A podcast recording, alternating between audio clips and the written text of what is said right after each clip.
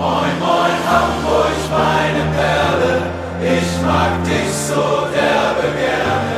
Deine Menschen, dein Gewöhn, so wunderschön. Moin, moin, moin, moin, Hamburg, deine Straßen, ordentlich Wasser, was ein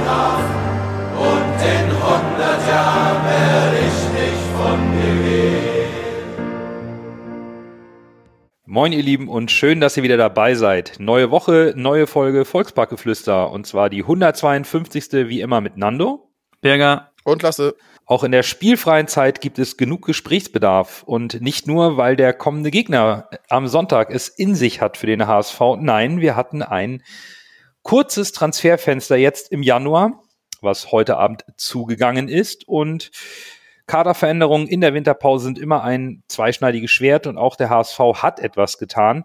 Wir beginnen mal mit den Abgängen von Tommy. Über Tommy Doyle haben wir schon gesprochen im letzten Jahr. Das ist jetzt nur offiziell geworden in den letzten Tagen. Aber ganz frisch, Robin Meissner wurde nach Rostock verliehen. Bis zum Ende der Saison soll er dort Spielpraxis sammeln, die ihm der HSV so nicht garantieren konnte. Und ich bin jetzt wirklich sehr gespannt, auch ähm, weil wir ja wissen, wie die gesamte Transferperiode gelaufen ist, wie ihr so zu dieser Ausleihe steht, Lasse. Im Hinblick auf die gesamte Transferperiode finde ich es schwierig, weil du dich vorne in der Spitze eventueller möglicher Einwechselspieler schwächst. Für ihn ist es natürlich perfekt. Ich denke mal, bei Rostock wird er definitiv ordentlich Spielzeit bekommen, hoffe ich mal. Und für ihn, für ihn ist das die Chance zu zeigen, dass er halt doch von Tim Walter eventuell nicht fehl eingeschätzt wird.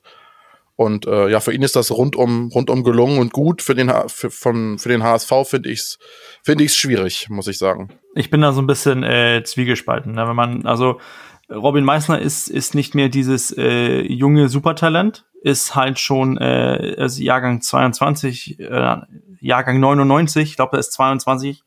Heißt, äh, der Durchbruch wenn er jetzt zum, zum Top-Stürmer werden wird, dann muss dieser, diese Halbserie in, bei Rostock was werden. Und ich glaube, dass es hat auch irgendwie die, den schon einen Sinn, es hat auch schon irgendwie was zu sagen, dass er an ein ein Leihspieler äh, wie Mikkel Kaufmann momentan nicht als erster Einwechselspieler für den Sturm äh, vorbeikommt. Also ich glaube, es, es ist gut für, für Robin Meissner. Ich hoffe, dass er äh, da durchbrennt und äh, verdammt viele Tore macht, viel, viele Minuten bekommt. Aber ich, ich glaube, sein, es wird ihn auch gut tun, mal, mal regelmäßig zu spielen, denn er hat, seitdem er bei uns ist, hat er ja nicht richtig gespielt. Wir also, wenn ich ehrlich bin, glaube ich, dass die Laie das Beste ist, was Robin Meissner und dem HSV passieren kann. Ähm, aus meiner Sicht ist die Erwartungshaltung an Robin Meissner einfach zu groß gewesen nach seinen Leistungen in den letzten drei Spielen der vergangenen Saison. Bürger, du hast es gerade gesagt, ne, der ist schon 22, also schon, aber er ist 22 und hat mit seinen 22 Jahren gerade mal 14 Einsätze in der zweiten Liga. Seine ersten sieben waren Kurzeinsätze, danach hat es unter Horst Rubesch hat er richtig geknallt, sich in die Herzen der Fans gespielt und bekam auch seine Vertragsverlängerung bis 2024, weil man wissen wollte, ob da was geht. Aber dann kam natürlich auch die Verletzung zu Beginn der Saison mit dem Innenbandriss Ende Juli, also direkt vom ersten äh, Punktspiel gegen Schalke bis Mitte August. Und in Summe war es dann einfach auch eine, eine verschenkte Hinrunde für, für Robin Meissner. Da muss jetzt Spielpraxis her, damit der nächste Schritt erfolgen kann. Oder eben auch nicht. Und dann muss man vielleicht auch ehrlich sagen, vielleicht reicht es dann bei Robin Meissner dann doch nicht. Aber es ist schon so, er konnte sich nicht anbieten, um als Einwechselspieler Nummer eins hinter Robert Glatzel als Stürmer zu bestehen. Und das ist dann etwas, ja, das, das muss man dann auch erstmal anerkennen, weil wenn man das Vertrauen in die ähm, Trainerfähigkeit ähm, oder die Trainer ähm, Einstellung von Tim Walter glaubt, dass er nach Leistung aufstellt, dann scheint es einfach nicht gereicht zu haben. Ja, da gebe ich dir recht, dass es scheinbar nicht gereicht hat. Aber wenn ich halt so einen Kaufmann spielen sehe, gut, ich sehe ihn nur spielen, ich sehe ihn nicht trainieren, frage ich mich halt immer, warum hat es nicht gereicht? Weil mhm. das, also mhm. ich fand, ich weiß, ich schieße mich in letzter Zeit so ein bisschen auf Kaufmann ein, aber ich fand das schon arg dünn, was man von Kaufmann gesehen hat. Und da finde ich es wirklich überraschend, dass, dass, dass Meißner wirklich noch hinter Kaufmann ist in der Rangliste. Das ist für mich einfach irgendwie auch nicht verständlich, muss ich sagen. Ja. Wie gesagt, ich bin halt auch nicht nah dran. Nee, das sind wir ja alle nicht. Wir können ja, wir können ja nur aus, aus äh, ja, Fansicht, äh, aus, aus Entfernung ähm, das Ganze versuchen irgendwie zu verstehen, Lösungsansätze oder Erklärungsansätze zu finden. Aber offenbar ist, was vielleicht das Anbieten über Trainingsleistung, äh, Mikkel Kaufmann da einen Schritt vor Robin. Und das ist natürlich schade, weil wir wünschen uns immer, dass ein eigener Spieler, der bei uns langfristig oder lang, langfristiger unter Vertrag steht, spielt. Im Gegensatz eben zu einer Laie, ich glaube, ohne Kaufoption bei Mikkel Kaufmann, hofft man natürlich immer, dass die eigenen Spieler den Schritt machen. Aber hier hat es aktuell noch nicht gepasst. Daher kann man eigentlich äh, Robin Meissner nur das Beste in Rostock wünschen, dass er vielleicht ein bisschen befreiter äh, losknallt, ohne vielleicht auch ständig zu lesen, warum spielt denn der nicht. Wir wissen, dass die Spieler schon das auch ein bisschen verfolgen, was in den sozialen Medien, in, in den Fanforen passiert oder im, im Fanumkreis. Vielleicht hilft ihm das ja, um auch nochmal neu durchzustarten und dann eben in der neuen Saison dann bei uns anzugreifen. Gut, Meißner weg in der Offensive. Und natürlich wurde auch permanent heiß diskutiert unter den HSV-Fans und den Medien, ob der HSV auch noch etwas für die Offensive tun wird auf der Zugangsseite. Und der HSV hat einen Spieler aus dem Hut gezaubert, den wahrscheinlich, wenn wir alle ganz ehrlich sind, keiner von uns auf dem Zettel hatte und auch eher nicht kannten. Georgi Chakvetadze ist per Laie ohne Kaufoption in den Volkspark geholt worden. Aus der ersten belgischen Liga von KAA Gent. Georgischer Fußballer des Jahres 2018. Er ist 22 Jahre alt. Eher im offensiven Mittelfeld zu Hause, alternativ auf der linken Außenbahn ist bei Genk, Gent seit dem Sommer 2017. Aber insbesondere durch Verletzungsprobleme sind seine Einsatzzeiten seit Sommer 2019 eher überschaubar. Er hat in den letzten zweieinhalb Jahren 31 Einsätze gehabt. Aber ihr zwei seid ja Experten für solche Sachen. Ihr habt Videostudium betrieben und ich freue mich sehr darauf, eure Einschätzung zur Qualität und Potenzial von unserem Neuzugang zu hören lasse. Als erstes fand ich es mal richtig stark oder spannend, dass ein Spieler mit angeblich so wenig Spielpraxis oder offensichtlich so wenig Spielpraxis direkt im Testspiel gegen, äh, gegen die Dänen direkt äh, drei, eine Dreiviertelstunde ohne Probleme durchgespielt hat und da tatsächlich auch gar keine so schlechte Leistung geliefert hat. Und insgesamt äh, muss ich sagen, hat er mir eigentlich gut gefallen. Und was das Videostudium angeht, er ist natürlich jetzt auch älter geworden. Jetzt nicht in dem Rahmen, dass er jetzt irgendwie auf die 30 zugeht, aber er ist halt auch keine 19 mehr, sondern jetzt auch schon in den äh, 20er Jahren. Und äh, insgesamt erinnert er mich so ein bisschen an Sonny Kittel. Ja, ein bisschen spritziger vielleicht noch als Sonny Kittel und noch einen Ticken dribbelstärker. Also ein bisschen, weiß ich nicht. Bei YouTube wird da dauernd von den ganzen Georgiern in den Kommentaren als georgischer Messi bezeichnet. Ist vielleicht dann auch mehr Wunsch, der, der Wunsch der Vater des, der Vater des Gedankens. Aber ich äh, sehe da schon Potenzial. Oder technisch und Dribbel, dribbeltechnisch fand ich den schon stark, was ich da so gesehen habe. Und auch eine gute Spielübersicht, starke Pässe hat er gespielt. Also insgesamt sehe ich da viele, viele Dinge, die ich auch in Sonny Kittel sehe. Also insgesamt ist er ja wahrscheinlich auch so für Sonny Kittel als Ersatz oder für diese Position im zentralen Mittelfeld, offensive Mittelfeld auf der 10 oder im Notfall links außen, denke ich mal, eingeplant. Von daher passt das, denke ich schon. Ich habe mir das Testspiel gegen gegen Midtjylland nicht äh, nicht angesehen. Ich habe äh, ich habe einen Y-Scout angeschmissen und da so beste Aktionen und äh, verschiedene Sachen so ein bisschen geguckt, was was kann der, was hat er drauf, auch technisch und so weiter, weil ich auch dieses äh, georgischer Messi, da waren Bayern war mal dran und so weiter und mal sehen, okay, was was bringt der Spieler jetzt, was hat er? Ähm, was Lasse sagt, mit, mit technisch äh, gut, spritzig, er kann an Kittel erinnern, gehe ich so weit mit. Und dann kommt mein Aber. Mein Aber ist halt, dass es äh, aus, aus meiner Sicht, was er an, an Fähigkeiten und in die Situation, in der sich äh, seine Videosequenzen, die ich gesehen habe, abgespielt haben, hat er aus diesen Situationen zu wenig gemacht. Heißt, aus meiner Sicht, es ist ein Spieler, der der zu wenig aus diesen versprechenden Positionen macht. Ähm, ich fand auch, dass er in, dass er sich in, in Gent nicht durchsetzen kann, macht mich so ein bisschen fragwürdig, wie groß ist dieses Talent dann jetzt doch? Ist er ein Upgrade zu, ähm, zu mal ganz ehrlich zum Vergleich zu, äh, zu Tommy Doyle, ist das jetzt ein Upgrade oder einfach ein 1 zu 1 äh, Auswechslung? Ich, ich sehe das so ein bisschen schwierig zu beurteilen. Was ich gesehen habe, ist, dass er, er kommt in, in versprechenden Situationen, hat auch ein, zwei Mal diesen genialen Pass drauf, aber er verklempert auch äh, zu oft den Ball. Und wenn man das in einer, in einer Liga äh, macht, wo die ich ähm, körperlich schwächer einschätze als die zweite Bundesliga, äh, befürchte ich, dass wir viele Ballverluste sehen werden. Auch wenn dann auch dieser eine geniale Pass plötzlich äh, dabei sein wird. Ich finde das sehr interessant, wie ihr versucht habt, ein bisschen Stärken und Schwächen und, und Qualität oder Talent, Perspektive herauszuarbeiten. Ich bin an den Transfer etwas anders rangegangen und sehe ihn tatsächlich kritisch, freue mich aber total drauf, wenn Georgi mich Lügen straft. Ich kann mich nur aktuell nicht damit anfreunden, um vielleicht den Transfer aus einer anderen Sicht zu beurteilen, dass wir einen Spieler ausleihen, der in den letzten Jahren kaum gespielt hat und eigentlich keine Zeit für die Akklimatisierung hier in der zweiten Liga beim HSV hat. Ähm, ich ich stelle mir einfach die Frage, wie soll er uns in den Spielen helfen? Die Laie ist seitens Gent natürlich darauf ausgelegt, dass er bei uns Spielpraxis bekommt. Die haben uns keine Kaufoption gegeben. Die wollen, dass er zurückkehrt und dann wieder bei denen Gas gibt. Aber insbesondere im Mittelfeld ist Spielpraxis beim HSV schwer zu bekommen. Und Bürger, du hast es eben angesprochen. Tommy Doyle hat das erfahren und da wurde die Laie abgebrochen. Und ich habe so ein bisschen die Befürchtung, dass es bei Georgi ähnlich passieren kann, dass da die Spielpraxis nicht kommt für die 14 Spiele, die er hier noch eingesetzt wird. Und dann war es das wieder. Da hätte ich mir vielleicht eine andere Lösung gewünscht seitens des HSV, was das angeht. Aber was, was wäre dein alternativer Vorschlag? Denn, denn, denn ich, hab, ich kann deine Denkweise verstehen und, äh, und der Gedanke hat, hat mich auch so ein bisschen so, hat, hätten wir dann nicht selber vielleicht einen Spieler im Nachwuchs, der, der interessant hätte sein können, das, aber das, das, ja, das, das schwierig. Die Alternative fehlt, ne?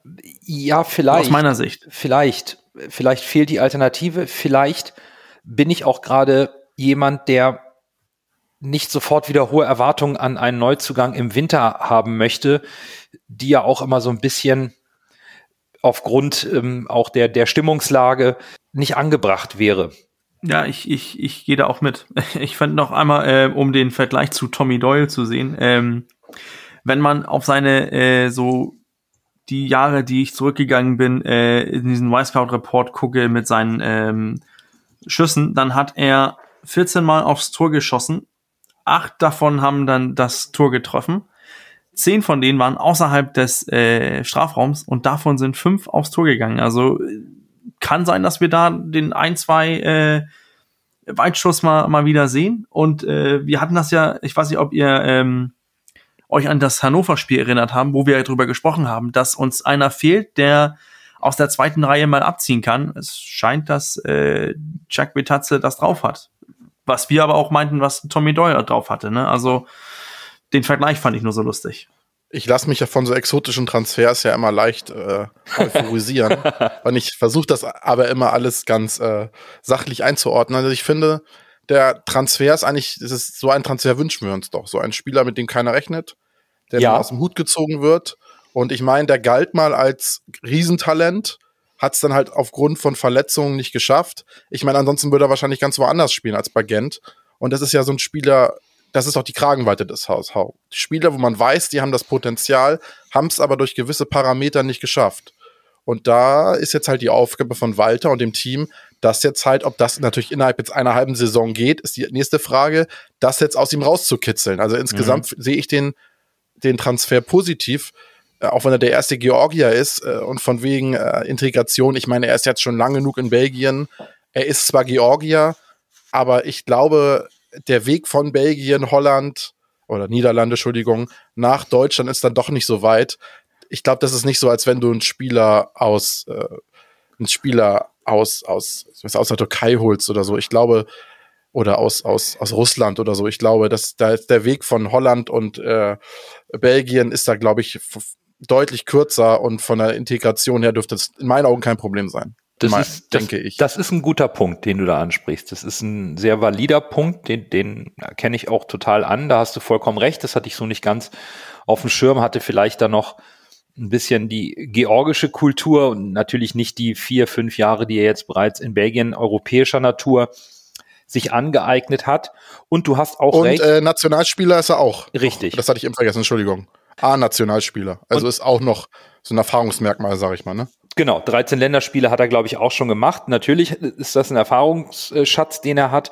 Und du hast auch recht mit dem Punkt, ähm, im Winter ist es mit bescheidenen finanziellen Mitteln, gerade in, in dieser Pandemiezeit, unglaublich schwer in, auf diesem hart umkämpften Markt. Da den Spieler zu finden, den man braucht, das ist nicht ganz einfach. Manchmal muss man vielleicht die Chance ergreifen, die sich bietet und zuschlagen. Unser Kader ist in der Breite, was die Offensive angeht, dünn besetzt. Und da fehlt die Abschlussqualität, das wissen wir. Und genau solche Spieler sind natürlich überall begehrt. Wir haben es gerade gesehen, Max Kruse wechselt äh, zum VfL Wolfsburg zurück für, für viel Geld, für einen 33-Jährigen, der auch noch einen fetten Vertrag bekommt. Also die Transferkonkurrenz ist groß, wenn man überlegt, Union schlägt dann zu und holt sich ähm, Sven Michel von, von Paderborn. Also da, da ist so viel Dynamik und, und, und Konkurrenz um, um gute Spieler in der Offensive. Und im Winter kannst du als Verein halt auch nicht unzählige Spieler verpflichten. Du würdest da irgendwo auch ein bisschen die Teamchemie gefährden, die beim HSV, das ist mein Eindruck, das klang auch immer so in den Medien an, sehr wichtig ist, sehr gut ist. Von daher ja, der Transfer ist nicht schlecht. Er ist vielleicht auch irgendwo ein Stück weit kreativ unter dem Radar, das ist gut. Die zweite Frage ist natürlich immer, A, ohne Kaufoption immer schwierig. Wenn du ihn dann doch behalten willst, wird's teuer in der Verhandlung, weil er bei dir gute Leistung zeigt und der abgebende Verein braucht natürlich auch das Geld. Aber eben, ja, vielleicht, weiß ich nicht, ich hätte mir da, wenn wir vielleicht auch direkt ein Fazit einbauen wollen, über, weil das waren im Endeffekt die Transfers, die der HSV getätigt hat. Ich hätte mir lieber einen klaren Außenspieler gewünscht, eben auch im Hinblick darauf, dass äh, Farid Alidou uns im Sommer verlässt zu Eintracht Frankfurt geht, die aber auch gerade ordentlich aufmunitionieren auf seinen Positionen, hätte ich mir vielleicht eher perspektivisch einen Spieler gewünscht, den wir in dem, nächsten, in dem kommenden halben Jahr hinter Alidu aufbauen, damit er das System Walter kennenlernt, was ja auch, wie Muheim sagte, nicht ganz so einfach zu verstehen ist. Schwierig. Also ich glaube, alle Betrachtungswinkel haben was für sich im Rahmen dieses Transfers. Absolut. Also ich, ich finde aber auch, dass es, ich, ich meine, das war damals Frank Arnesen, der das gesagt hat. Wenn ein, ein Torwart, wenn ein Spieler wie Irene Adler äh, auf dem Markt ist, muss man die, die, die Chance eingehen. Ähm, dann können wir diskutieren, war das jetzt gut oder schlecht mit René Adler. Ich glaube so, der Gedanke, ist der HSV jetzt der Verein, der, der, äh, ich nenne ihn einfach Georgie, äh, zurück auf, äh, auf äh, Temperatur bringt, dass er sein Potenzial, was er ja angeblich äh, hatte, seitdem die Bayern plötzlich auch diesen Spieler wollte, als er 18 war. Wenn wir den, der Verein sein können, zeigt das ja auch plötzlich im Markt, okay, ich kann zum HSV kommen, ich kann mich da steigern und dann können wir auch ähm, das weiterhin als so, so, so Image brauchen, dass wir die Karriere von vielen Spielern wieder belebt haben oder diese, die noch die Chance gegeben haben, äh, im Gegensatz zu, was man jetzt die letzten paar Jahren gehabt hat, wo man sagt, äh, der HSV ist da, wo ich meinen letzten fetten Vertrag bekomme und dann äh, es, es gibt keine Leistungskultur. Also ich, so perspektivisch kann ich da schon irgendwie auch ein Win-Win sehen, aber so richtig angetan bin ich auch nicht vom Transfer. Also wenn ich jetzt noch eine Bewertung für die komplette Transferphase abgeben möchte, würde ich sagen, ich bin insgesamt enttäuscht, muss ich sagen weil, wie ich es halt die letzten Folgen schon gesagt habe, sehe ich halt auf, bei uns in der offensiven Breite zu wenig. Von Winsheimer und Kaufmann bin ich halt wirklich enttäuscht. Und wenn die beiden sich halt nicht wirklich eklatant steigern, dann sehe ich halt den, den zweiten Platz, den ich bei uns im Tabellentipp abgegeben habe, momentan, würde ich den HSV eher auf drei und vier runterkorrigieren nach dieser Transferphase. Muss ich leider so klar sagen. Ich will jetzt auch nicht den, den Teufel an die Wand malen. Aber tatsächlich hätte ich mir da heute gerade am, am Deadline Day irgendwie doch mehr gewünscht. Es war ja dieser Somerville, war ja im Gespräch, dann war noch, dann war noch der Mutika vom FC Bayern im Gespräch, der dann am Ende für zwei Millionen wahrscheinlich, oder ich weiß gar nicht, ob es jetzt fix ist, fix ist zu Roter Stern äh, Belgrad wechselt. Das zeigt halt auch, dass wohl die, die Befürchtung oder die Mutmaßungen, auch die Aussagen des HSV wohl doch tatsächlich wahr sind. Also der HSV ist wirklich finanziell nicht mehr auf Rosen gebettet und geht wahrscheinlich eher genau das Gegenteil. Und da merkt man halt, dass Mannschaften, auch selbst aus Ländern wie Serbien, die halt durch die kleinere Liga und durch ihr Standing im Land und dadurch, dass sie immer mindestens Europa League spielen, wenn nicht sogar Champions League bei sich, durch die Qualifikation in dem Land, so viel mehr Geld haben oder irgendwie so viel mehr Transfersumme haben, der sie sich halt Spieler für zwei Millionen leisten können und der HSV sagt, boah, nee, also zwei Millionen für, können wir uns nicht leisten. Und Motika wäre halt genau dieser Außenspieler gewesen, den du gewünscht hattest, Nando. Das ist so ein junger 18-Jähriger von Bayern, hat unfassbare Scorerwerte äh, bei den Bayern in der zweiten. Gut, das ist auch Regionalliga, da, da muss man immer vorsichtig sein, aber das ist so ein Riesentalent. Aber gut, auf der anderen Seite heißt es, er ist charakterlich nicht ganz einfach, da muss man natürlich immer abwägen. Aber das, das wäre ja zum Beispiel so ein Transfer gewesen, den man hätte machen können, um dann quasi in der nächsten Saison gleich den Nachfolger für Ali Du zu haben. Aber das ist wohl nicht mehr unsere Kragenweite. Trotzdem hätte ich mir irgendwie gewünscht, dass der HSV noch einen Spieler holt. Egal, woher sage ich nicht. Also er hätte schon qualitativ passen müssen, aber ich kann mir nicht vorstellen, dass du irgendwie keine Chancen hast, irgendwo einen Spieler auszuleihen, der uns einigermaßen in der Breite noch verstärkt. Weil mit Kaufmann und mit, mit, äh, mit Kaufmann und mit, mit äh, Winsheimer sehe ich uns von der Bank zu schwach besetzt, um da wirklich in Spielen, wo du nicht gut ins Spiel kommst, noch irgendwie noch irgendwie Pfiff mit reinzubringen oder etwas, was Tore erzwingt. Da sehe ich äh, bisschen, da sehe ich es eher negativ, muss ich sagen, leider. Also ich, ich bin, was die Auswahl der, der Position angeht, etwas enttäuscht, weil der HSV aus meiner Sicht in der sportlichen Führung klar sehen muss, wie Tim Walter spielt und wo wir zu dünn besetzt sind. Wenn ich sage, ich nehme Manuel Winsheimer, der kann im Sturm spielen, Robert Glatzel war bisher von Verletzungen verschont geblieben, ein Mikkel Kaufmann ist da, okay, dann ist die neuner Position besetzt. Aber wer ersetzt Jatta? Wer ersetzt Ali Du? Und wer ersetzt überhaupt, wenn beide mal ausfallen? Und daher hätte ich mir gewünscht, dass man in der Vorbereitung auf das, auf das Wintertransferfenster insbesondere durch den künftigen Abgang von Alidu erkennt, dass da was, dass da Bedarf ist und dass dieser Bedarf irgendwie auch bedient werden muss. Das ist nicht gelungen. Die Gründe kennen wir nicht, aber das ist der Punkt, den ich kritisch sehe, ohne dabei zu sagen, dass ähm, Chuck Vitaze uns nicht helfen kann, sondern ich hätte die offensive Außenbahn nachdem Kittel ganz klar im Zentrum wichtig ist und dieses Dreigestirn mit Reis und Meffert hervorragend funktioniert, hätte ich den Fokus eher auf die Außenbahn gelegt. Und vielleicht überrascht uns Georgi dann eben auf der Außenbahn und, und startet dadurch. Das ist uns allen, glaube ich, total zu wünschen, sowohl dem Spieler als auch der Mannschaft und uns Fans auch. Ich hätte da gerne perspektivisch noch ein bisschen mehr gesehen warum es nicht möglich war, ob es finanziell ist, ob das nicht gepasst hat, ob, ob da Bedenken waren oder einfach der Markt nicht da ist. Alles okay, aber erstmal so aus Sicht des, des Zuschauers, des Fans bin ich da ein bisschen, hätte ich mir eine andere Lösung im, im, im Winter gewünscht. Auch wenn ich sagen muss, dass der Kader mit den bisherigen Spielern, auch ein Robin Meissner hatte jetzt keine nennenswerte Spielzeit. Also trotzdem eine sehr gute Saison gespielt hat bis hierhin und auch gut entwickelt wurden einige Spieler. Das darf man dabei nicht außer Acht lassen. Ich glaube, eine Sache, die ähm, Lasse spricht das ja auch, antwortet ja halbwegs selber auf, wieso das, äh, das so schwierig ist. Lasse sagt immer, wir, wir brauchen was für die Breite. Das heißt, wenn, wenn du als Verein auf einen Spieler zugehst und du und der Spieler fragt, ja, was für eine Rolle wollt ihr mich bieten? Ja, dann äh, du musst dich mit äh, mit Yatta und Ali Du auf äh, auf diese zwei Positionen musst du dich äh, irgendwie versuchen zu durchzusetzen. Dann kann der Spieler gucken, okay, die beiden Spieler spielen jetzt ein halbes Jahr unter dem Trainer sind ähm, momentan die ein, einige von den ersten Spielern auf der ähm, auf, in der Startelf, wenn wenn äh, wenn die Mannschaft gesetzt werden soll. Und da soll ich jetzt für ein halbes Jahr hingehen und versuchen, mich da durchzusetzen.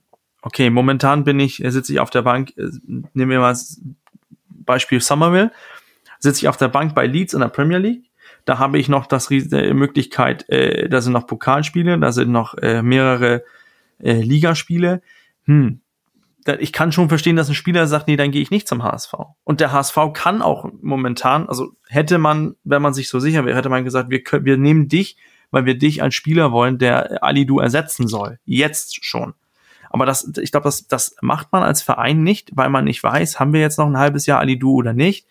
Und dann, das, du, du, du, du machst dir da die Situation auch richtig, richtig schwer, dass man für die Breite sucht und nicht für die erste Elf. Das ist natürlich, es ist, es ist schwer, dann noch ohne Geld irgendwie shoppen zu gehen, ist auch nicht einfach. Ähm, ich hätte mich auch, ich hätte mir auch irgendwas gewünscht, besonders für die Außen als Alternative für für Jatta und äh, und Ali Du. Ähm, und und äh, ich weiß auch nicht, äh, ob ich ob ich enttäuscht bin, weiß ich nicht. Meine Erwartungen waren waren niedrig und und ich ich bin überrascht, dass wir überhaupt was getan haben. Ähm, ich weiß nicht, lasse, wer, wer Meißner noch im Kader, wie hättest du dann das Fenster ähm, beurteilt?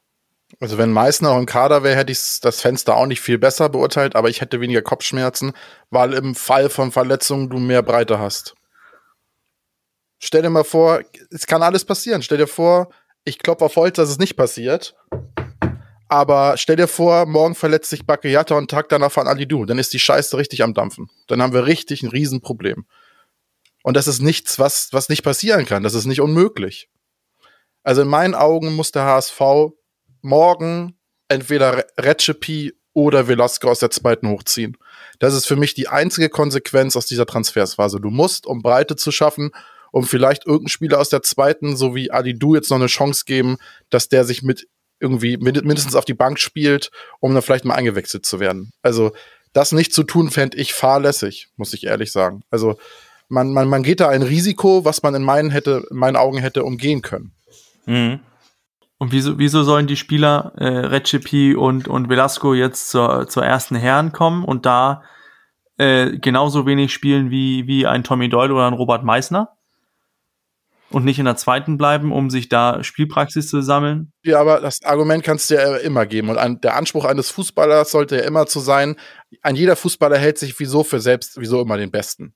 Ja. Fußballer haben doch an sich wieso ein hohes Selbstvertrauen.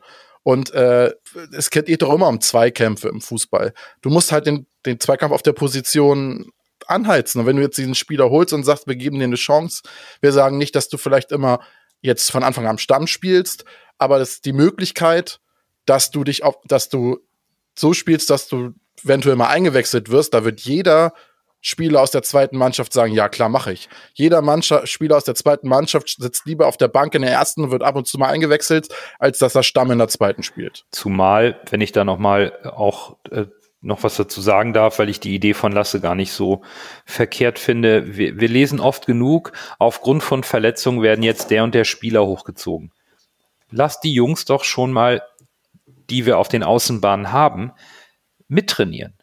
Für sie ran.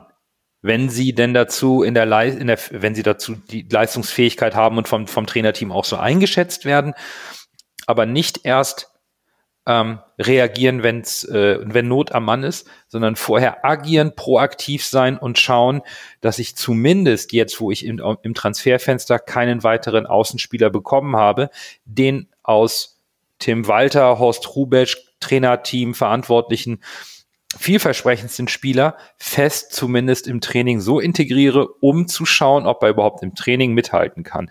Das sollte jetzt schon passieren. Das äh, würde ich jetzt auch befürworten, da man ja offenbar mit seinen Bemühungen, so, je nachdem wie, wie viel an den Gerüchten dran war, daran gescheitert ist, einen Außenspieler zu verpflichten. Deshalb war ja mein Argument auch, dass ich mich gewundert habe, warum man keinen der beiden Spieler mit ins Trainingslager genommen hat. Das wäre doch die Chance gewesen. Schon im Vorgriff auf das Transferfenster wäre es doch die Chance gewesen, ein Velasco oder ein Recipe mit ins Trainingslager zu nehmen und zu sagen, wir testen die mal und wissen dann auch, wie dringlich unser Transfer wird. Aber vielleicht ist das zu planend gesehen, ich weiß nicht. Also, aber das ist doch nichts Abwesendes. Damit bricht sich keiner ein Bein, dass du sagst, kommt Jungs, ihr kommt mit ins Trainingslager, wir testen euch mal oder die Spieler hatten schon diese, diese Chance bekommen. Ich kann mich nicht an das Sommertrainingslager erinnern, ob sie da mittrainiert haben oder dass man die letzte Saison gesehen hat und gesagt, das ist, das, das, die, die können nicht mithalten oder man sagt, äh, ist Not am Mann, dann äh, anstelle von Ali Du spielt dann äh, Muheim und Jamra hinten links oder auf der rechten Seite dann eventuell ein Wagnumann oder du schmeißt da äh, Winsheimer äh, auf rechts oder Kittel auf links, dass du da in, intern im Kader schon die Alternativen haben, die besser sind als diese, diese jungen Spieler.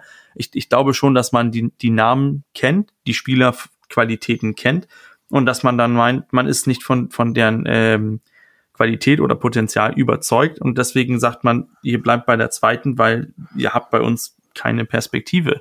Ähm, das ist hart, äh, das ist aber äh, nun mal so der, der, der, der Profifußball. Ich, ich kenne das ja von, von, von meiner eigenen, äh, von meinen eigenen Jungs auch, wie das ist, wenn ein Spieler einfach äh, als, als Trainingsspieler mitgenommen wird und dass sie, dass sie dann mehrere Monate brauchen, um diese Niederlage irgendwie zu verkraften, weil es plötzlich hieß, wir glauben an dich und dann warst du dann doch nur plötzlich Trainingsspieler, weil wir wollten dich nur mal kurz angucken und so. Das ist, das kann auch äh, schädlich sein. Aber ich, ich verstehe auch den Gedanken, wieso man meint, die sollen einfach mittrainieren und sich dadurch steigern. Aber man hat beim HSV muss man davon ausgehen, dass man die Spieler im Griff hat, dass man die Spieler kennt, man hat die gesehen, man ist von deren Stärken und Schwächen bewusst und dass man dann sagt, die, die sind nicht gut genug, die haben im Kader momentan nichts zu suchen. Und dann ist das halt so. Und dann denke ich schon, dass man als Walter und, und Bolt oder auch Rubesch zusammengesessen hat und gesagt, was machen wir, wenn wir haben unser 4-3-3, wir haben unseren Schattenkader, der heißt, wenn Ali Du nicht links außen spielt, dann kann Kittel links außen spielen, kann zur Not ein Winsheimer links außen spielen. Das hast du auf allen Positionen. Hoffe ich zumindest. Aber zum Beispiel ein Velasco hat in der zweiten Mannschaft rein auf die Werte gesehen bessere Leistungen gebracht als Ali Du. Das habe ich jetzt schon von mehreren Quellen, von mehreren Seiten gehört. Und Tim Walter hat Ali Du hochgezogen, weil er ihm halt besser als Spielertyp gefällt und er dachte, er passt besser zu seinem System. Vielleicht ist das der Grund, warum ja. Velasco nicht hochgezogen wird. Aber rein von den Werten und von der Statistik her spricht eigentlich alles für Velasco. Und es hat auch alles für Velasco gesprochen als für Alidu. Von daher finde ich es schwierig, ihm das so zu verwehren. Ich, ich, ich möchte auf das mit den, den Werten äh, noch kurz eingehen lassen. Denn, denn was man, denn das sieht man ja oft, dass die Spieler haben äh, in einigen ähm, Ligen gute Werte. Ich weiß jetzt nicht, ob der HSV jetzt äh, Regionalliga oder äh, Oberliga spielt mit der zweiten, ich weiß nicht, welche Reihe. Regionalliga. Regionalliga, aber ich, es, es mag ja sein, dass er da bessere Werte hat, aber dass er diese eine äh, Spitzkompetenz, dass er diese eine Stärke, die ihn äh, diesen Vorteil gibt in der, in der, im Profisport, also im Profifußball, dass er, dass er das, dass er das fehlt. Denn ich, ich kann schon sehen, dass wir sprechen immer über äh, über die Mängel von Ali Du, haben wir auch drüber gesprochen. Wir haben über die Mängel von vielen Spielern gesprochen beim HSV, weil es keine Weltstars sind. Aber wenn wir auf den Ali Du gucken, der hat eine Spitzkompetenz, die ist seine Spritzigkeit, sein Antritt und sein 1 gegen 1 offensiv. Wenn wir auf Jatta gucken, Jatta hat ab und zu äh, Technik wie Technik wie, wie ein äh, wie ein Kreisligaspieler in der zweiten Halbzeit nach dem Halbzeitbier, und andere Male hat er dieses, hat er diesen Traumschuss. Aber er hat seine Power, er hat seine Pferdelunge, er hat, hat seine Geschwindigkeit. Das sind Spitzkompetenzen. Das macht ihn ähm, einfach in, in der Situation, in der er gebracht wird, macht es ihn einfach äh, besser als der Spieler, der vielleicht die besseren äh, Overall-Werte hat. Ich glaube, bevor wir uns jetzt die Köpfe heiß reden, das Transferfenster ist jetzt zu und jetzt müssen wir mal schauen, was passiert. Aber ich glaube, das, was wir hier gerade im Rahmen der Kaderoptimierung, will ich es mal nennen, im Winter. Die Gedanken, die wir dazu haben, die Diskussion, sind natürlich, die kommen ja nicht von irgendwo her. Ne? Die beschäftigen uns, die beschäftigen, glaube ich, alle. Wir diskutieren natürlich immer am Ende einer Transferphase über die Kaderoptimierung und was hätte sein sollen und was nicht und was man sich gewünscht hat. Ich glaube, das ist vollkommen normal. Wir sollten das Beste hoffen und gehen mal jetzt zu einem positiven Punkt, um die Woche abzuschließen, bevor wir nach vorne schauen auf das nächste Spiel, nämlich der Auslosung des DFB-Pokal-Viertelfinals. Und da, ich denke, das können wir kurz halten, denn ihr werdet mir zustimmen, hätte es den HSV nicht viel besser treffen können. Ein Heimspiel gegen einen Konkurrenten aus der gleichen Liga, nämlich den KSC. Und für mich war der KSC neben Hannover 96 mein Wunschgegner in einem Heimspiel. Und das nicht, weil ich Hannover oder KSC unterschätze, sondern weil der HSV hier eine faire, gleichwertige Chance hat, ins Halbfinale zu kommen. Das ist bei einem Auswärtsspiel deutlich schwieriger, gegen einen Erstligisten sowieso und ein erneutes Stadtderby wäre auch nochmal was Besonderes gewesen. So ist es ein Spiel auf Augenhöhe mit einer guten Chance und zwar auch für den KSC, die es auch hätte schwieriger treffen können, außer dass sie jetzt auswärts antreten und nicht zu Hause, ins Halbfinale zu kommen und zwei Millionen Euro abzukassieren. Absolut. Ich glaube, die Chance ist so groß wie nie für den HSV, tatsächlich mit etwas Losglück in Berlin teilnehmen zu dürfen. Und damit meine ich, damit meine ich kein Auswärtsspiel, damit meine ich kein Auswärtsspiel bei Union. Oh, Lasse ist schon in Berlin. also mit, mit Losglück ist das möglich. Und nee, ist klar. Klar, wir wollen jetzt nicht zu weit denken. Ich denke, das Los gegen ja. KSC ist eigentlich mit das beste ja, Los. Klar. Heimspiel gegen KSC, äh, besser geht's eigentlich nicht. Sogar in meinen Augen noch besser als äh, Spiel gegen Hannover. Also ich hatte, ich saß auch gestern und habe gedacht, na, entweder Hannover oder KSC zu Hause, das, das wäre am besten. Ähm, ist auch so gekommen. Das sind die beiden Gegner, die ich, wo ich uns äh, besser, besser einschätze und ähm, wo ich auch gedacht habe, okay, das ist das ist machbar. Ähm, natürlich kommt KSC äh, in den Volkspark, die haben nichts zu verlieren. Ähm, der HSV ist schon Favorit, hat da dann doch ein bisschen mehr zu verlieren und muss auch plötzlich auf so spät in der Saison auf zwei Hochzeiten tanzen. Ich glaube, das hatten wir zuletzt äh, vor ein paar Jahren, als wir noch gegen Leipzig gespielt haben in der im Pokal, aber die Chance aufs, aufs Halbfinale, die äh, sind äh, aus meiner Sicht, die sind zumindest 50-50 da. Ein bisschen mehr noch. Ich glaube, ja, und ich glaube, wer dann Favorit ist und wie die Personallage aussieht, sehen wir dann in fünf Wochen, wenn es soweit ist. Aber erstmal, glaube ich, sind wir alle sehr zufrieden über ein Heimspiel, was hoffentlich dann auch vor ein paar mehr Fans stattfinden kann, weil das bedeuten würde, dass sich auch die Lage rund um Corona deutlich entspannt hat. Und dann könnte es ein wunderschönes Fest im Volkspark werden in einem DFB-Pokal-Viertelfinale mit einem Gegner auf Augenhöhe. Ich glaube, das können wir festhalten. Und wir können sportlich weiterschauen auf den Sonntag, denn am 6. Februar geht es richtig zur Sache.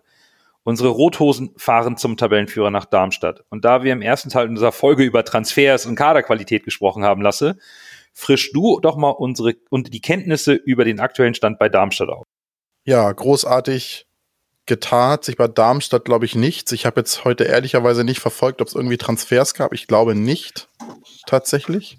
Nee, tatsächlich nicht. Nee, keine Transfers bei Darmstadt. Und auf der verletzten Liste ist noch mein Namensvetter Lasse, Lasse Sobiech. Der ist seit 21.01.2020, äh, 2022 leidet er an einer Sprunggelenks, äh, an Sprunggelenksproblemen wird, also wird das Spiel höchstwahrscheinlich ausfallen. Und Emir Karic äh, leidet leider noch an Corona. Gute Besserung auf, dieser, auf diesem Wege. Der linke Verteidiger äh, seit 18.01. und wird damit höchstwahrscheinlich auch für das Spiel ausfallen. Nehme ich an. Ja, ansonsten Players to watch. Wie gesagt, die beiden Stürmer, Tietz und Pfeiffer. Und ja, Tobias Kempe, Fabian Holland. Also sind genug gute Spiele im Kader, von denen man ein bisschen, bisschen aufpassen muss. Äh, definitiv. Und Bürger, wenn wir zurückschauen, am vierten Spieltag kam Darmstadt damals noch als Tabellenzwölfter nach Hamburg, startete mit zwei Niederlagen in die Saison, flog im Pokal gegen 1860 Elfmeterschießen raus und hat sich dann hier noch einen Punkt geholt beim 2 zu 2. Und zu dem Zeitpunkt konnte aber niemand ahnen, dass wir 17 Spieltage später über den Tabellenführer und den besten Angriff der Liga sprechen. Wir haben damals versucht, Darmstadt zu analysieren, wie kann man denn jetzt im Verlauf der Saison die spielerische und taktische Idee von Trainer Lieberklecht, ähm, Lieberklecht am besten beschreiben? Also, ähm, das, war, das war das letzte Mal, wo ich im Volksparkstadion war gegen Darmstadt. Äh, das äh, 2 zu 2. Ähm, und da haben wir noch drüber gesprochen, dieses ähm, klassische 4-4-2 und dass ein Klaus Jasula plötzlich gut ausgesehen hat, äh, weil, weil er richtig eingesetzt worden ist. Und ich glaube, das ist ähm, das ist eigentlich die Stärke von, von Thorsten Lieberknecht. Also in jeder Situation, in, in jedem, ähm, in jeder Station, die er war, hat er bestimmte Schlüsselspieler haben bei ihm immer gut ausgesehen. Man erinnert sich noch an, wie hieß der Stürmer von Braunschweig damals, der uns damals in einer 4-2-Niederlage abgeschossen hat. Komm, lasse. Das weißt du doch. Ach, man, das ist doch so eine Braunschweig-Legende. Vor dem habe ich immer Angst. Domi Kumbela. Kumbela genau, Kumbela. Kum Kumbela, das war ein Spieler, der hat, aus, so wie ich das so in Erinnerung habe, nur unter Thorsten Lieberknecht funktioniert.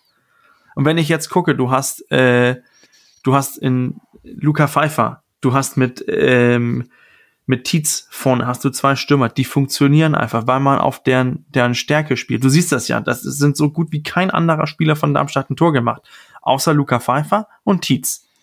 Und ich glaube, das ist die Stärke von, von Lieberknecht, dass er das Spiel so gestaltet, dass wichtige Spieler, gute Spieler, die bei Darmstadt sind, die einfach deren Stärken ausspielen lassen. Klaus Jasula gestaltet kein Spiel bei Darmstadt, sondern schlägt das Spiel von den Gegnern kaputt. Und das kann er gut. Wir haben das ja gesehen, was passiert, wenn er äh, mit versuchen soll, irgendwie Fußball zu spielen bei uns. Das, das kann er nicht. Aber das, das Spiel von den Gegnern kaputt machen und eine, und eine Abwehr solide zusammenhalten, das kann er und das macht er gut. Es ist ja nicht zum Spaß, dass, äh, wenn du guckst, dass Darmstadt viele Tore gemacht haben, viele Punkte geholt haben und wenig, ähm, und wenig Tore kassiert haben und wenig auch zugelassen haben. Deswegen, also ich, ich finde, Thorsten Lieberknecht macht da richtig gute Arbeit. Äh, also das definitiv. Denn Darmstadt ist Tabellenführer, wie du es gerade gesagt hast, die beste Offensive und die zweitbeste Defensive der Liga. Und die empfängt mit dem HSV die beste Defensive der Liga. Das ist auf dem Papier das natürlich das Topspiel des 21. Spieltages. Und ich erwarte dennoch keinen offenen Schlagabtausch. Und wir sprechen ja immer auch gerne ein bisschen über Zahlen und Statistiken. Und in der Vorbereitung auf Darmstadt hat es mich ein bisschen umgehauen. Darmstadt hat durchschnittlich 46 Prozent Ballbesitz, das ist Platz 15 in der Liga. Laufdistanz auf Platz 15. Sprints auf Platz 17. Intensive Läufe auf Platz 16. Alle Statistiken von Bundesliga.de. Dafür die Mannschaft mit den meisten begangenen Fouls bis hierhin. Und für mich passt das überhaupt nicht zusammen. Darmstadt, das, das klingt so, als wenn Darmstadt hinten den Bus parkt vom eigenen Strafraum und ein paar Konter fährt. Aber so kommt man doch nicht auf 45 Tore in 20 Spielen. Also wo ist dieses Geheimnis? Wo ist das Phänomen Darmstadt versteckt lasse? Wenn ich das erklären könnte. Ja, ne? Einiges Darmstadt, so eine Mannschaft. Ich mag die Darmstädter ja ganz gerne. Liebe Grüße an dieser Stelle. Irgendwie, das wäre eher so eine Mannschaft, wenn du so siehst, wie die spielen, würde man eher denken, die kämpfen gegen den Abstieg. Aber so wie sie spielen, spielen sie ganz oben mit und das ist spannend. Ich glaube, Darmstadt ist so eine Mannschaft, die arbeitet Fußball, wie wir es gesagt haben. Jasula funktioniert, vorne dieser klassische Doppelsturm mit den beiden treffsicheren Stürmern, dann viel auf zweite Bälle, äh, Ecken, Freistöße, Standardsituationen halt, ne? Das ist halt auch was, womit du Tore erzielst, wenn du die Statistiken siehst. Äh, wenn das, wenn du es halt nicht so machst über Laufintensität, versuchst du es halt über die ruhenden Bälle und ja, wie gesagt, Jasula auf der 6, der alles abräumt vorne, die beiden treffsicheren Stürmer, wie ich es eben schon gesagt habe. Und wenn du die XGs anguckst, ich habe mal bei footystats.org geguckt, weil ich eine XG-Statistik über die komplette Saison wollte. Und wenn du siehst, hast du äh, bei der XG-Statistik Scored Match 2,25, XG vor Match, das heißt äh, 1,77. Das heißt, du bist halt auch ein bisschen über dem errechneten Wert von den Expected Goals. Das heißt, die beiden Stürmer vorne sind auch super effizient. Und das ist, glaube ich, die, das ist, glaube ich, die, das, das Rezept von Darmstadt. Sie spielen halt einfachen Fußball, der viel auf Kampf basiert. Und wenn sie die Chancen haben, hauen sie die eiskalt rein. Ist das so einfach, Bürger? So mehr oder weniger, ja. Denn, denn, äh, oh Mann. Mann, ich habe recht gehabt. Yes. das, ist, das ist halt, das ist halt so, wenn, wenn du guckst. Ne? Wenn du, ich habe mir jetzt so ein bisschen so, okay, wie, wie, wie kann man das Spiel von, von Darmstadt so, was man sagt, okay, was kann man auch erwarten so nächsten Sonntag? Kannst du lange Pässe erwarten? Nein, kannst du auch nicht, denn, denn Darmstadt spielt äh, ziemlich wenige lange Pässe. Okay, was, was kannst du dann erwarten? Kannst du dann ähm, viele offensive Läufe erwarten? Nein, da ist Darmstadt auch ziemlich weit unten. Was, was macht dann? Lasse hat das den, die, ähm, die, was heißt das, die ruhenden Bälle angesprochen. Nee, die, das ist auch nicht das, wo, wo, wo die so große Gefahr ausmachen. Die haben drei, drei äh, Tore nach Ecken und zwei nach frei, nach ruhenden Bällen aus 45 Tore. Das ist auch nicht. Okay, da dachte ich, das, das ist auch nicht okay. so besonders. Sondern dann guckst du, okay, was machen die? Kommen die viel zum Abschluss? Ja, puh, ja, die, schlie die schließen mehr ab als wir die ballern halt öfters auf, aufs Tor und versuchen da auch eigentlich äh, mehr. Und, ähm, und ziehen auch von, von außen viel ab. Und dann hast du zwei Stürmer, die halt alles, was äh, lose an Bällen ist, wird äh, aus meiner Sicht abgestaubt. Ähm, und wir sind wieder da. Thorsten Lieberknecht macht Fußball nicht schwieriger als es ist. Nando, du hast das die die ähm, Laufwerte und so weiter angesprochen, weil ich weil man ich kann mich an das Spiel deutlich erinnern. Wir waren ja nicht so viele Zuschauer da, aber man hat gehört, wie Jasula dauernd die Abwehr geleitet hat immer dafür gesorgt hat, dass die Außenverteidiger mit reingerückt sind, dass die Mittelfeldspieler mit nach vorne oder mit nach hinten gearbeitet haben. Er hat alles komplett im Griff gehabt. gehabt. Diese ganze defensive Organisation, die hat einfach stark gestanden. Und das ist aus meiner Sicht dann vielleicht der Weg zum, zum Erfolg, weil ich glaube, wenn man guckt, Darmstadt lässt nicht viel zu. Wir lassen, wir lassen mehr Schüsse zu als, als Darmstadt. Ähm, ich bin auf das Spiel gespannt, weil ich glaube, wir kommen gegen eine sehr gut organisierte Mannschaft, die vorne ein Killerinstinkt haben. Und das ähm, dann noch auf im Böllenfalltor, wo die richtig stark sind zu Hause. Ich glaube, das wird äh, Saison ähm, wichtig, saisonentscheidendes Spiel. Denn ein Sieg für uns enorm wichtig, Sieg für Darmstadt enorm wichtig Unentschieden in diesem Spiel enorm wichtig für alle anderen. Dann haben zwei direkten Konkurrenten äh, Punkte gelassen. Ja, und es, ich glaube, es wird auch schwer genug, einen Punkt in, in, in Darmstadt zu holen. Neun Heimspiele, 19 Punkte, 23 zu 8 Tore. Also, wenn du am Böllenfalltor Tore schießen willst, dann musst du dich wirklich, wirklich anstrengen. Und dann kommen wir ja, wenn wir jetzt wieder zu unserem HSV umschwenken, zum großen Manko in dieser Saison. Tore schießen aus den Chancen, die Chancenverwertung. Und dann kommt erschwerend hinzu, Magic Sonny Kittel fällt Geld gesperrt aus. Und das erhöht aus meiner Sicht die Chancen des HSV nicht gerade und wird auch Tim Walter vor ein Problem stellen. Du musst Sonny Kittel kompensieren im Mittelfeld. Und da ist jetzt eigentlich nur noch abschließend spannend zu diskutieren für unsere Hörerschaft und auch unter uns. Welchen Ansatz würdet ihr da verfolgen, um den Ausfall von Sonny Kittel zu kompensieren, weil da wird es auch in der offensiven Struktur sehr darauf ankommen, damit wir gegen diese, diese defensive Ordnung zu Chancen kommen.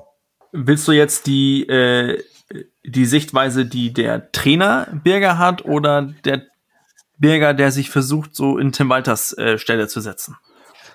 Lass uns doch einfach mal über äh, nicht Bürger als Tim Walter, sondern Bürger hier im Podcast, der Trainer Bürger, was, was macht er, wenn ihm sein offensiver Spielgestalter ausfällt in so einem wichtigen Spiel gegen so eine defensiv starke Mannschaft. Wenn ich so einen Gegner wie Darmstadt vor mir habe, wo ich, ähm, wo ich meine, dass die Defensive sehr organisiert ist und dass sie, wenn sie uns in, in ähm, außer äh, aus der Organisation heraus äh, gefährlich werden können, wenn wir nicht in Balance sind, würde ich ähm, ein bisschen auf Kompromiss gehen, den, den Darmstädtern vielleicht den Ball ein bisschen mehr überlassen, ein bisschen weiter hinten stehen und, äh, und versuchen zu sagen, okay, ihr seid eine gute Mannschaft, die, die, wenn wir nicht in, in Organisation sind, kriegen, kriegen, kriegt ihr das hin, uns irgendwie ein Tor reinzumachen. Aber was könnt ihr selber, könnt ihr uns aus unserer Organisation bringen? Und wenn, dann können wir auf Fehler lauern, wo wir dann noch äh, Jatta, Alidu ähm, und auch äh, Glatzel haben, die, die auch Umschaltspiel spielen können.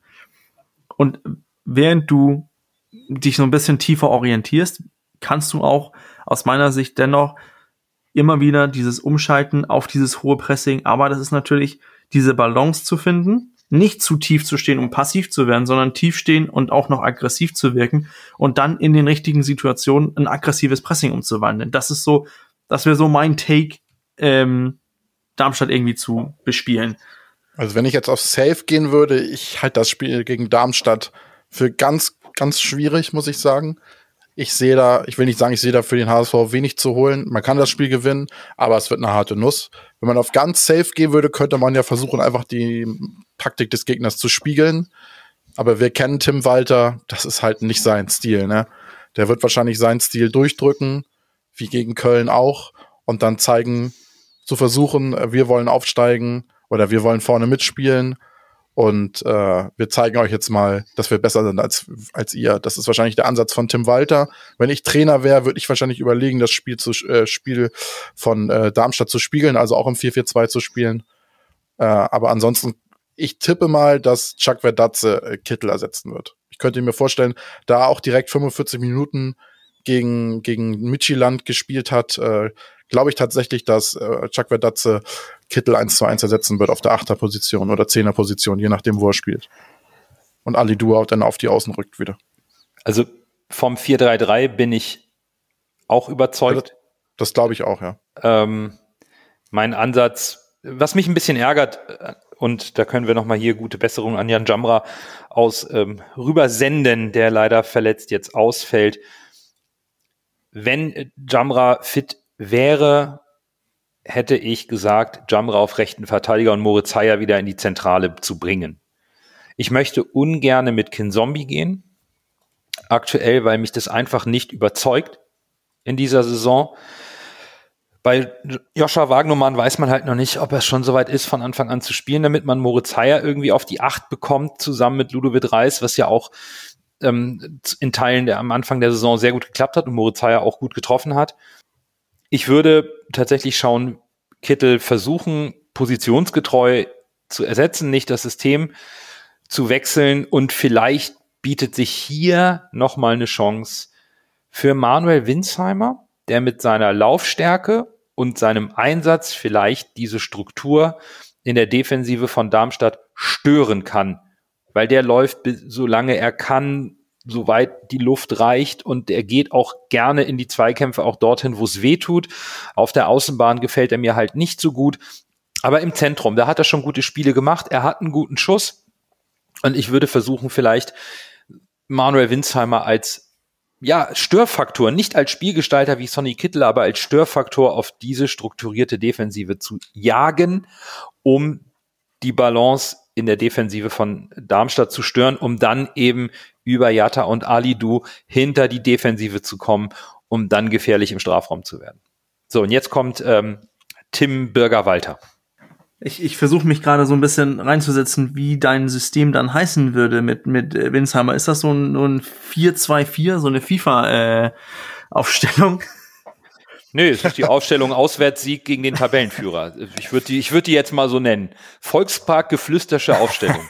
ich fand die, ich, ich finde die Idee interessant. Deinen Gedanken kann ich auch irgendwie äh, nachvollziehen. Nur ob das jetzt mit mit Winsheimer gehen würde, äh, weiß ich nicht. Ähm, ich glaube, Tim Walter wird sich, äh, ihm ist es egal, wer wer vor ihm vor der Brust steht. Also äh, er guckt Darmstadt an und denkt, okay, wie, wie mache ich hier mein 4-3-3 zu gelten? Ähm, ich denke, wir werden ganz äh, deutlich sehen, dass, äh, dass Reis ein Tickchen weiter nach vorne gehen wird in die Rolle von, von Kittel und dass äh, Kinzombie diese dynamische Achterrolle von äh, Reis versuchen soll, irgendwie auszufüllen. Und äh, dann werden wir sehen, wie das gehen wird. Ab und zu hat Kinzombie äh, schon gute Spiele gemacht. Ähm, aber äh, ob er den, die, die Schuhe von Kittel ausfüllen kann, da bin ich ganz schön gespannt, denn das sind in dieser Saison richtig große Schuhe.